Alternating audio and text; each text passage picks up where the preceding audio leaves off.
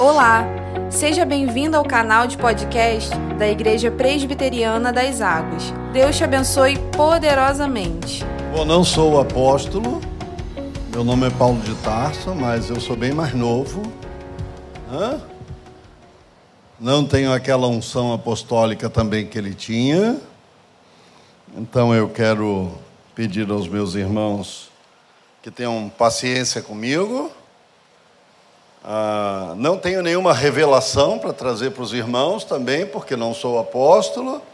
Então eu quero apenas meditar no texto que já está escrito. Ok? Acho que se ficar com o texto que está escrito, está bom a beça. Graças a Deus. Meus irmãos queridos, eu sou o papai do Felipe, é verdade. Felipe é o nosso primogênito, por isso, onde eu vou, sempre procuro estar acompanhado da mulher mais bonita de todas as mulheres. Me perdoe as irmãs, mas a mais bonita está sempre comigo. Irmã Nancy, é por isso que o Felipe é bonitão. Né? Felipe é bonitão porque é filho da dona Nancy. Graças a Deus. Nós estamos ali plantando uma igreja também, estamos ah, ah, aprendendo esse negócio, plantar uma igreja nova. Depois de 33 anos de ministério, Deus nos deu o privilégio de começar uma igreja nova. Pastoreamos oito anos a igreja de Tomás Coelho, no presbitério Guanabara, e 25 anos a primeira igreja de Duque de Caxias. Depois saímos de lá e eu disse para a esposa assim: vou tirar um ano sabático. Você vem comigo? Vamos, beleza. Vamos tirar um ano sabático. No mês de janeiro, começando o ano sabático, nós passando ali por perto da nossa casa, nós vimos um templo que estava lá escrito Igreja Presbiteriana, horário de culto, tudo bonitinho, tudo lindo, tudo perfeito, só uma sujeira danada na frente da igreja e duas essas combis, picapes, cheias de engradado de cerveja no estacionamento da igreja. Tem até estacionamento para 10 carros. E aí, como é que fica o coração de pastor? Irado, irritado, não consegui dormir direito. Fui para casa e conversei com a esposa e disse: Vamos ver o que, que está acontecendo ali. E passamos lá na porta e ela também ficou irada com a situação. Aí procuramos saber quem era o dono da propriedade, descobrimos e aí conseguimos a permissão de reabrir a igreja. Se Deus nos permitir, no dia 21 de abril, agora vamos comemorar nosso segundo ano lá. Começamos nós dois e três irmãos amigos. Hoje nós somos 22. Deus é bom, gente. Deus é maravilhoso. Maravilhoso. E a gente está aprendendo esse negócio, como Deus faz. Deus usa a igreja grande e também usa lugares pequenos para começar um trabalho novo. O pior é não é começar, sabe? O pior é ir pastorear num lugar onde ninguém acredita. Essa igreja aí já abriu duas, três vezes, já abriu, já fechou, já abriu, já fechou, já abriu, já fechou. Agora você vai abrir de novo. E aí você procura os membros daquela igreja e eles dizem assim: Eu? Aí? Vou não. Não, deixa eu quieto onde eu estou. Percebe? Mas Deus é bom, irmão. Deus é bom. Faz vir outros. E outros estão chegando. Nós estamos aqui então e nós queremos dizer ao reverendo Jackson. Ah, sim. Jackson foi o um dos alunos brilhantes do nosso seminário, graças a Deus. Já preguei numa outra igreja dele, que é no meio do campo. Hã? Itaítindiba, é isso? Pois é, preguei lá, acho que foi no primeiro ano do ministério dele, graças a Deus. E ele tem coragem e me deixou voltar aqui, olha, só que numa igreja agora dentro de um shopping, coisa bacana. Deus abençoe você, meu irmão, minha irmã, e encha a sua vida de graça aos oficiais da igreja, à liderança da igreja, o meu carinho e que Deus nos abençoe. Vamos abrir a Bíblia porque eu não vim contar história, né? Os irmãos me pediram para vir pregar a palavra de Deus. Então vamos pegar a santa, poderosa palavra de Deus e vamos abrir no Evangelho de Jesus, segundo escreveu João, no capítulo 6. Evangelho de Jesus, segundo escreveu João, capítulo 6. Eu quero ler com os irmãos primeiro os versos 31 e 30, 30 e 31 e depois nós vamos aos versículos 47 a 54. Eu ouso dizer que o crente tem assim, a Bíblia na mão, a palavra de Deus na mente e no coração.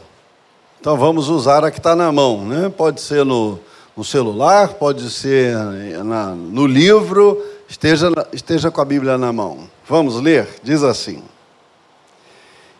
Então lhes disseram: Que sinal fazes para que vejamos e creiamos em ti? Quais são os teus feitos? Nossos pais comeram maná no deserto, como está escrito: lhes deu de comer o maná do céu. Versos 47 em diante. Em verdade, em verdade vos digo: quem crê em mim tem a vida eterna. Eu sou o pão da vida. Pode ler comigo, irmão. Eu sou o pão da vida. Vossos pais comeram maná no deserto e, e morreram. Este é o pão que desce do céu, para que todo que dele comer não pereça. Eu sou o pão vivo que desceu do céu. Quem dele comer, viverá eternamente. E o pão que eu darei pela vida do mundo é a minha carne. Disputavam, pois, os judeus entre si, dizendo: Como pode este dar-nos a comer a sua própria carne?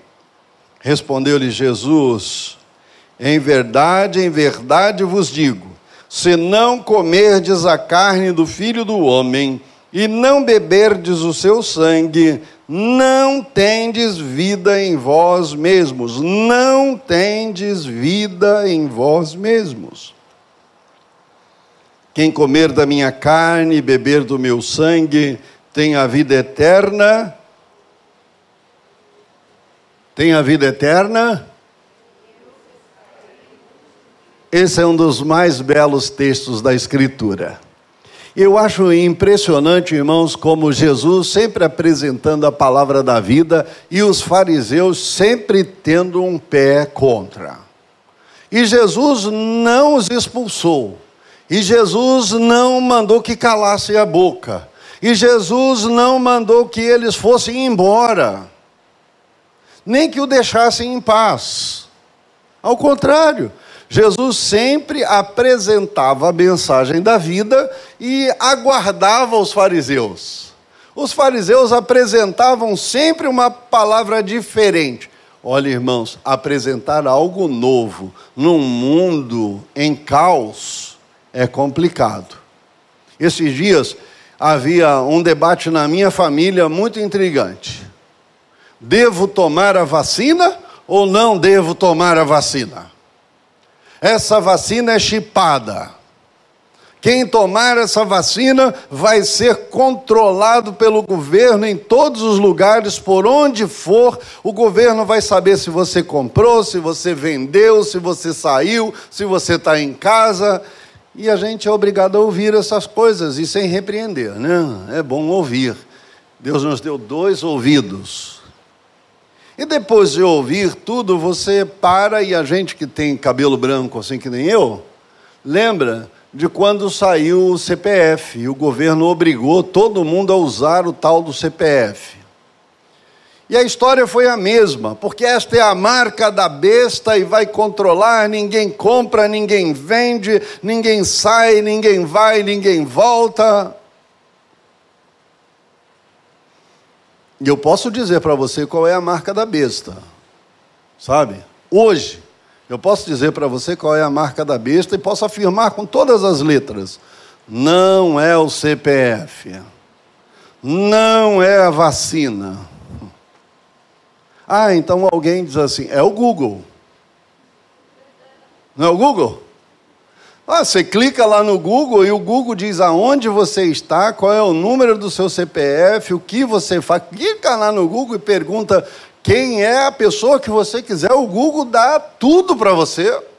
Diz até onde a pessoa está agora. É ele a besta? Não, a besta é o danado da marca do pecado que está marcado na identidade do ser humano. Quando ele nasce, ele já nasce marcado, e essa marca o identifica como alguém perdido, como alguém que não tem provisão nenhuma de graça, como alguém que não tem nenhuma expectativa de vida nova, como alguém que não tem possibilidade de morar no céu, que nunca poderá ser tratado se não for a graça de Deus, o grande amor de Deus o Pai estará para sempre e completamente perdido, abandonado, que está dominado, sabe, o pecado sabe aonde você está, sabe o que você faz, antes de haver Google, antes de haver vacina, antes de haver CPF, e ele controla os pés de todos os seus, de todos os que não têm Cristo no seu coração e perturba até a vida de, que tem, de quem tem Cristo no coração. Foi o apóstolo Paulo quem disse. Está lá no capítulo 7 de Romanos. Miserável homem que eu sou. Eu sou crente, sou salvo, sou remido pelo sangue de Cristo, sou selado com o Espírito Santo, mas o bem que eu quero fazer, eu não faço. O mal que eu não quero, esse estou sempre fazendo. Mas Jesus, convidando então com os discípulos, com, com os fariseus, depois de apresentar a, as suas credenciais sobre o reino de Deus, sobre a, o motivo que ele veio para ser rei dos reis, aí o fariseu vira para ele e diz assim: Que sinal você faz? E aí você para e pensa, gente, Jesus já tinha curado leprosos, já tinha ressuscitado mortos na presença deles. E todos eles conheciam essa história. Jesus tinha curado cegos, Jesus tinha curado uma mulher do fluxo de sangue, Jesus tinha livrado gente da prostituição, Jesus tinha já falado sobre a água da vida, Jesus tinha dado todas as credenciais possíveis.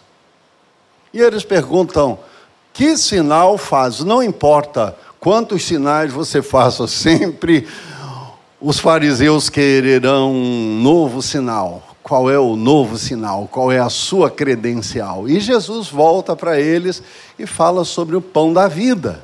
Mas quando Jesus termina de falar do pão da vida, ele disse: Não, Moisés nos deu o pão lá no deserto. Que história é essa que você que dá o pão? E Jesus vai usar então as lições para dizer que Moisés deu o que para o povo? Nada. Quem deu o pão do céu foi Deus, o nosso Senhor.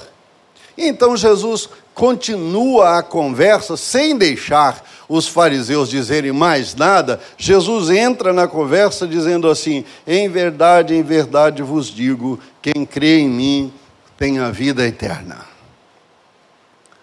Hoje pela manhã, falando com a igreja sobre boas obras, eu lembrei do texto de Tiago 2, quando Tiago diz assim: Crês tu que Deus é um só? Fazes bem. Você sabe que tem gente no mundo que é pior do que o diabo, não sabe? É muito pior do que o diabo. Porque não acredita na existência de Deus. Aí, a Bíblia diz assim: crês tu que Deus é um só? Fazes bem, porque o diabo também crê. Mas o diabo não pode se arrepender para receber a vida eterna, porque ele é anjo. E anjo caído não tem solução. Mas falando para os fariseus, Jesus diz assim: Eu dou a vida eterna. Quem crê em mim recebe a vida eterna. Que vida é essa, gente? Do que, que Jesus vinha falando de pão, vinha falando de alimento, vinha falando de comunhão com o Pai, porque ele introduz um novo assunto de uma conversa que já está difícil. A conversa já está difícil, os fariseus não dão, não, dão, não dão um momento de quietude. Aí Jesus acrescenta um novo assunto.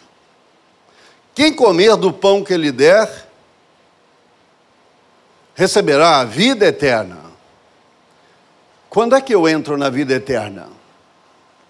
Essa é uma boa conversa para todos nós, né? Quando é que eu entro na vida eterna? Quando eu for para o céu, eu entro na vida eterna, não é isso? É isso, irmão? É ou não é? Bom, eu entro na vida eterna quando eu passo a frequentar a igreja, é isso? Então vamos tornar isso mais comum. Eu entro na vida eterna quando eu encontro com Jesus como a samaritana lá no poço, e aí Jesus diz assim: Eu sou a água da vida, quem beber da água que eu lhe der nunca mais voltará a ter sede. Então ela entrou na vida eterna naquele momento, foi isso? E eu vou dizer para você: a samaritana entrou na vida eterna quando ela bebeu da água que Jesus deu. A vida eterna não é uma expectativa de que eu vou viver lá no céu, é também. A vida eterna não é uma expectativa de que eu sou membro da igreja batizado e agora eu participo da ceia, é também. A vida eterna é a comunhão com Deus. Isso está no capítulo 17, versículos 2 e 3, aqui mesmo de João. A vida eterna é esta: que creais em Deus e que creais em Jesus Cristo como aquele que foi enviado de Deus. Isto é, a vida eterna. A vida eterna, então, é ter a comunhão com Deus e a comunhão com Jesus o seu filho, é receber a Jesus como único e suficiente Salvador, é receber a Jesus como doador de toda graça e de toda provisão, é receber a Jesus e negar a mim mesmo e dizer: sem Jesus eu estou falido, sem Jesus eu estou perdido, sem Jesus eu estou morto. Então, como eu preciso de Jesus, eu quero pegar todo o meu passado e declarar que o meu passado, a partir deste momento, ele está morto sepultado com Jesus para que eu possa viver a nova vida com Jesus. Porque se o meu passado não morre, eu não posso entrar na vida eterna. Não pode existir duas vidas no mesmo corpo. A vida do Paulo é a vida do Paulo, e a vida de Cristo em Paulo é outra vida. Apesar das aflições do meu corpo pecaminoso, a minha mente precisa ser dominada pelo Espírito de Cristo, a fim de que eu viva essa nova vida. E aí Jesus introduz esse assunto que vai fazer os discípulos, os fariseus ficarem mais aflitos ainda com essa situação. Quando Jesus apresenta a vida eterna, ele diz: "E quem mantém a vida eterna sou eu mesmo, porque eu sou o pão da vida eterna. Isto é, eu sou o suprimento da vida eterna. Eu sou aquilo que você precisa para manter de pé espiritualmente. Ninguém pode se manter de pé espiritualmente se não tiver comunhão com Jesus Cristo de manhã, meio-dia, de tarde, ou seja, ser crente em cada minuto da sua existência. E assim eu tenho um problema digestivo, sabe, irmãos? Infelizmente. Muito difícil. Eu preciso comer quase a cada duas horas. E quando eu fico muito tempo sem comer, depois eu viro um leão. E quando eu acabo de comer como um leão, eu tenho refluxo gástrico. E isto é horrível. Então eu preciso ir comendo a cada duas horas e comendo nem que seja um biscoitinho, uma fruta, uma coisa. Eu preciso ter sempre. Sabe o que isso me ensina? É que eu preciso de Jesus quando eu acordo. Eu preciso de Jesus quando eu levanto. Eu preciso de Jesus quando eu saio de casa. Eu preciso de Jesus quando eu estou a caminho. Eu preciso de Jesus. E é isso que Jesus disse: Eu sou o pão da vida, quem de mim se alimenta nunca morrerá, eternamente estará vivo. E aí Jesus adverte os seus discípulos, dizendo: Vossos pais comeram maná no deserto, mas eles morreram. Agora Jesus chama para conversa onde dói mais porque eu e você sabemos o quanto dói perder pessoas, especialmente nestes dias. Perdemos amigos, perdemos parentes, a doença, a enfermidade. Olha, já não bastasse a pandemia de câncer que nós temos no Brasil, chegou o tal do Covid. Se não bastasse a pandemia de, de pneumonia que nós vivemos no Brasil, e sabe, ninguém fala disso.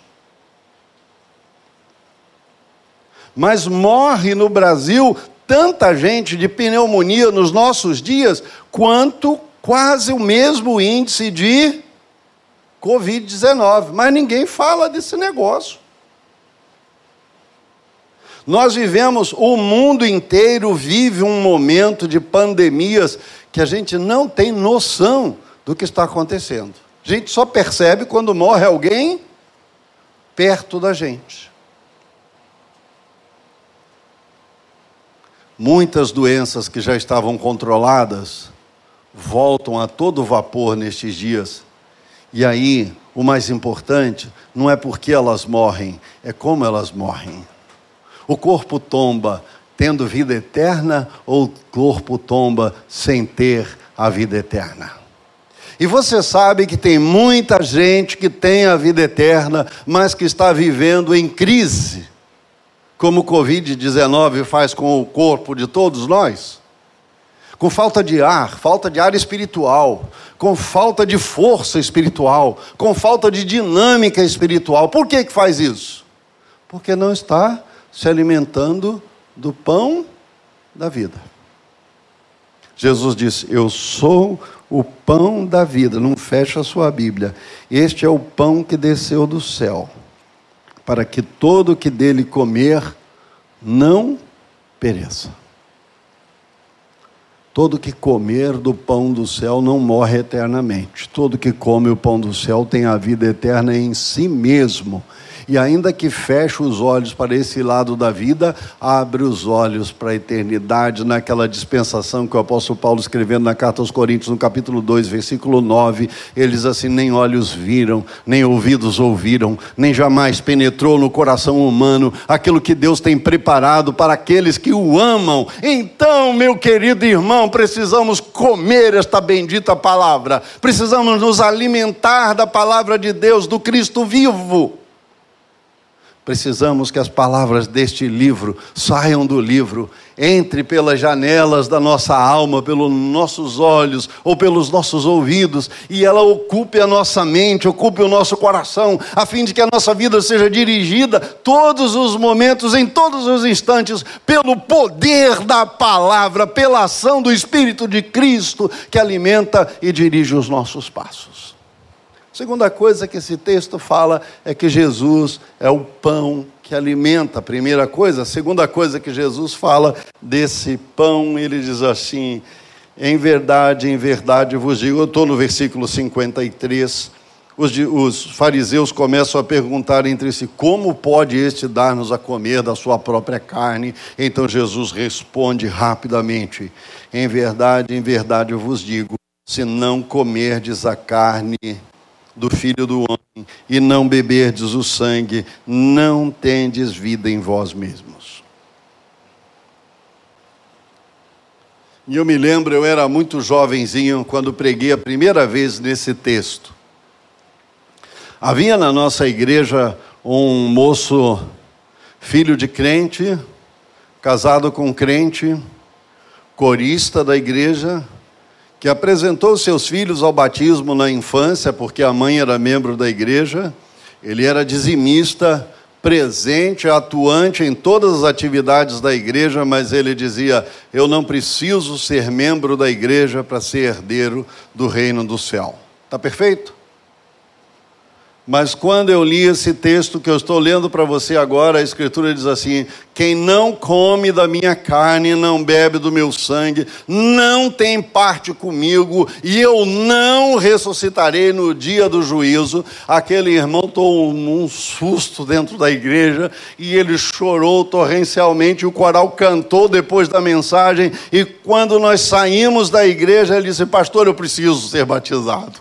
Pastor, eu preciso fazer minha profissão de fé. Pastor, eu sou crente, mas eu não tinha prestado atenção neste negócio. Que se eu não participo com amor, se eu não entrego a minha vida, eu posso entregar meus bens, eu posso entregar a minha família, eu posso entregar o meu negócio, eu posso entregar o meu dízimo, eu posso entregar oferta, mas se eu não entregar a minha vida em submissão ao Senhor e eu não tiver ânimo para comer e beber do pão e do cálice do Senhor, eu não sou herdeiro da vida eterna. E eu digo, irmão, não fui eu quem disse.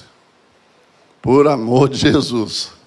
Ele era filho de uma, ele era genro de uma das famílias mais importantes da igreja, e a saída rápida foi essa. Quem disse não fui eu.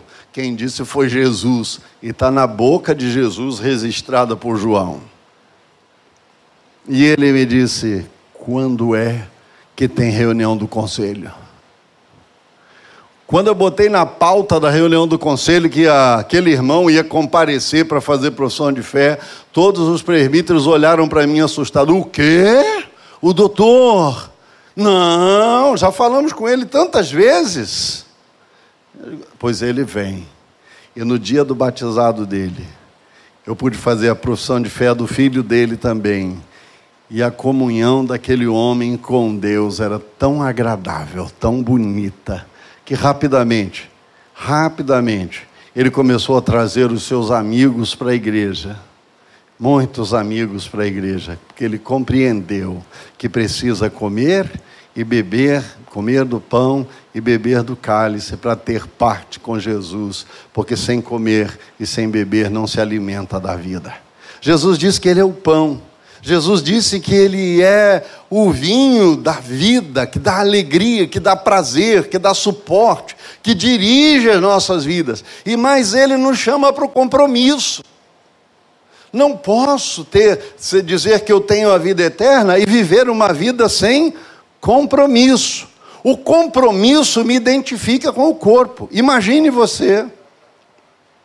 Eu tenho um amigo muito íntimo que perdeu o pé. Precisou cortar o pé, ele tem diabetes e precisou cortar o pé. E ele sofreu muito para não cortar o pé e ele avisou para a família assim, já um senhor de 80 anos, e ele disse: "Eu não quero cortar o pé". E aí, um tempo depois, os médicos disseram: agora tem que cortar o joelho. E ele disse: Eu não quero cortar o joelho. E então o médico chamou e disse assim: Nós vamos cortar da metade da perna para baixo, ou o seu problema vai para o seu pulmão e aí você morre. Você entendeu?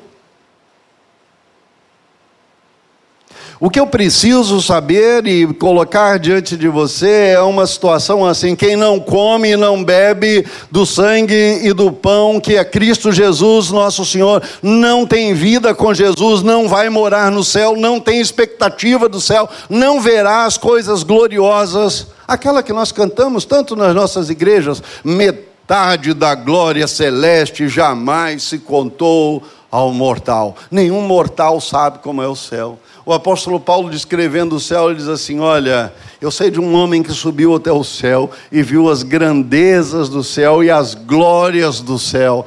E ele nem se identifica para não dizer que foi ele que esteve lá e que viu essas coisas, mas ele nos adverte que as coisas que estão lá são inomináveis.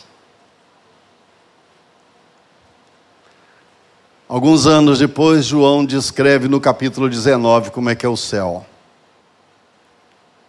ruas de ouro, não tem ladrão. As, as barras de ouro estão lá no chão.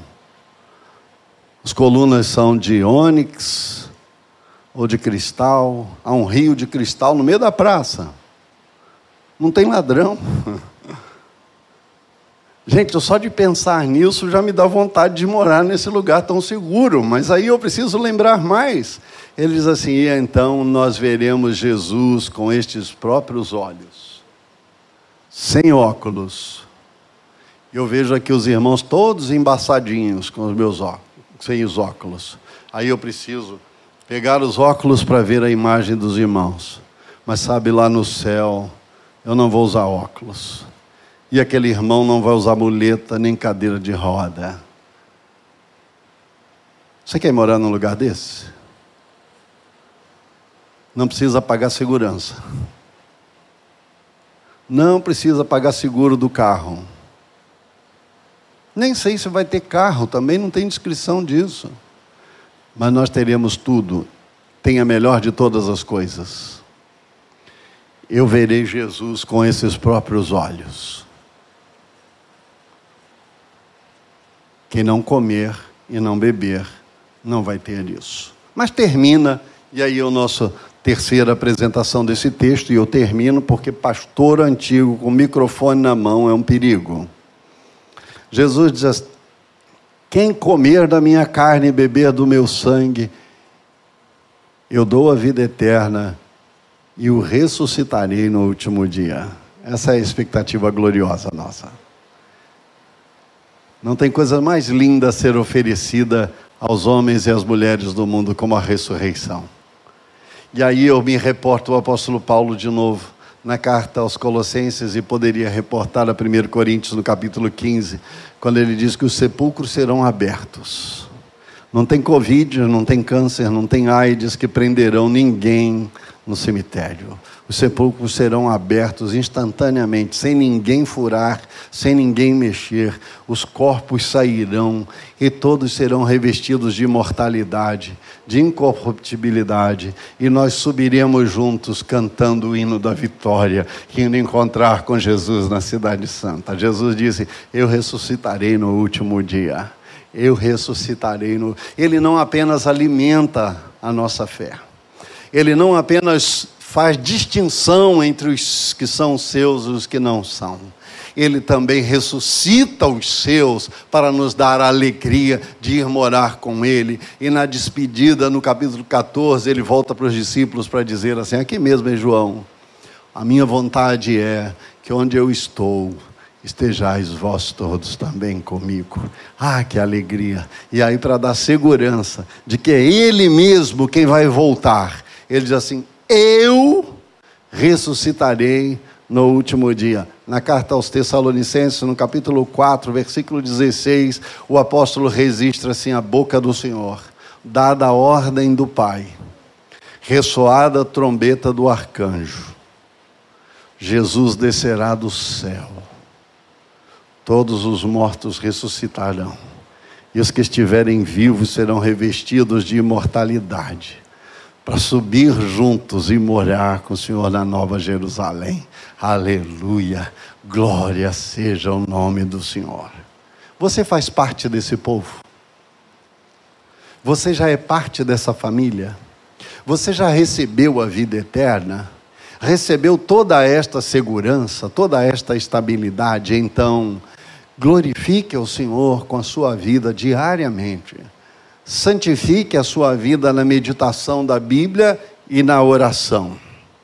Mantenha a sua vida de comunhão com o Senhor, comendo do pão, bebendo do cálice e revestindo a sua vida de comunhão com o Senhor. Mas se você ainda não tem esse tipo de vida, resta ainda uma esperança. Jesus não tem prazer que ninguém se perca. Por isso, ele diz, deixou registrado assim em Mateus, no capítulo 11, versículo 28 a 30. Vinde a mim, todos vós que estáis cansados, perturbados com Covid, com AIDS, com pneumonia, com acidentes, com atropelamentos, com balas perdidas ou achadas. Se você tem preocupação com estas coisas, Jesus disse: Vinde a mim e eu vos aliviarei e vos darei descanso para as vossas almas. Tem melhor oferta do que essa? Então, se você ainda não recebeu a Jesus hoje mesmo, abra o coração, convide a Jesus para morar com você, para entrar na sua vida, entrar na sua casa, entrar nos seus negócios e te dar vida eterna, vida em abundância, vida cheia de graça. Vamos orar ao Senhor. Obrigado, Deus, por este encontro. Obrigado por estes queridos irmãos eleitos lavados no sangue de Cristo e selados com o Espírito Santo. Obrigado por esta família da fé que se reúne aqui. Obrigado por estes irmãos queridos que vêm ouvir e guardar a tua palavra. Aplica, Senhor, esta palavra aos corações, a tua palavra, tão somente a tua palavra. Aplica a tua palavra em nossos corações e faze-nos viver com o Senhor, para o Senhor, todos os dias da nossa vida. Em um nome precioso de Jesus te pedimos. Amém.